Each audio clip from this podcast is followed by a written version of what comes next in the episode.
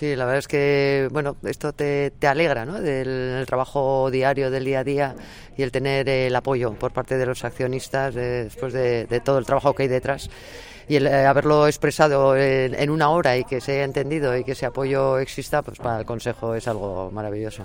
Habéis tratado de explicar, sobre todo, en mi opinión, dos, dos cuestiones, ¿no? Eh, la deuda, de dónde viene, cómo está estructurada y el, por qué se puede acceder a un presupuesto o no. Desde siempre eh, habéis buscado, no sé cómo era la, expresión concreta, que la caja estuviera en balance positivo, ¿no? que no haya pérdida. Eso es. Bueno, estos años, sobre todo en la época de pandemia y, lo que ha explicado antes Pablo en relación a los instrumentos financieros que hemos tenido, han sido palancas que nos han permitido calendarizar de, una manera eh, pues mucho más ordenada y más orgánica eh, esa deuda que tenemos, de una manera más aplanada. ¿no? Hemos, y yo creo que a partir de de las próximas eh, cuatro temporadas que tenemos, tenemos una deuda más asumible y, pues nos va a permitir trabajar eh, pues bueno, con otra tranquilidad.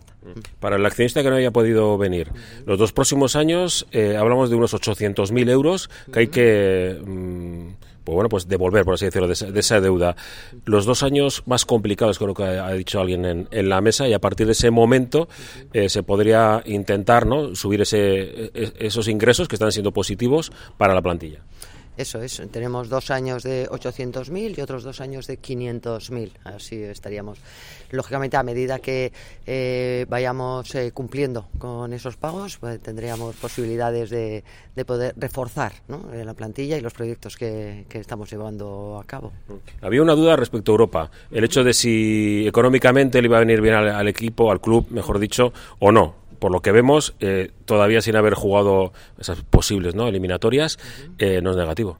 No, no es negativo. Digamos que compensa. Ya sabéis que para nosotros Europa, y eso lo suele decir muy bien eh, nuestro director deportivo, Rafa Puello, en relación a que hay muchos jugadores que sus agentes, la primera pregunta es si van a jugar Europa o no antes del presupuesto. ¿no?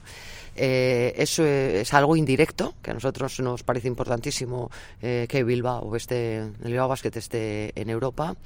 Eh, Estas dos primeras eh, fases de, de grupo, el abono estaba incluido dentro de eh, o sea, el, el, precio estaba incluido dentro del abono y a partir de ahí eh, contaríamos con los ingresos de las siguientes fases. Es un poco Pero tampoco habéis valorado que, pueden ser unos grandes ingresos, ¿no? Porque estamos hablando de la posibilidad de jugar tres, incluso cuatro partidos en los que los socios tendrían que pagar dinero con más de 6.000 personas pagando. La cuenta es fácil. Sí, bueno, al final ya hemos hablado, se ha comentado, hemos hablado de unos eh, 40.000, 45.000 euros, bueno, que ya sabéis que nosotros somos pico y pala, eso para nosotros es una cuantía importante. El, ¿Habéis eh, logrado mantener el, mismo eh, gasto de plantilla? ¿Hay la posibilidad de que durante el año pueda haber algún, algún extra? ¿Lo tenéis valorado como otras temporadas? Está, siempre hay un colchón para temas deportivos, pero yo este año se ha confeccionado la plantilla eh, preveyendo eh, ese tipo de lesiones, como ha sido el caso ahora de Gilanson, que no hemos hecho ningún tipo de fichaje, ¿no? Ha habido son, tenemos jugadores que tienen la capacidad de, jugar en dos puestos.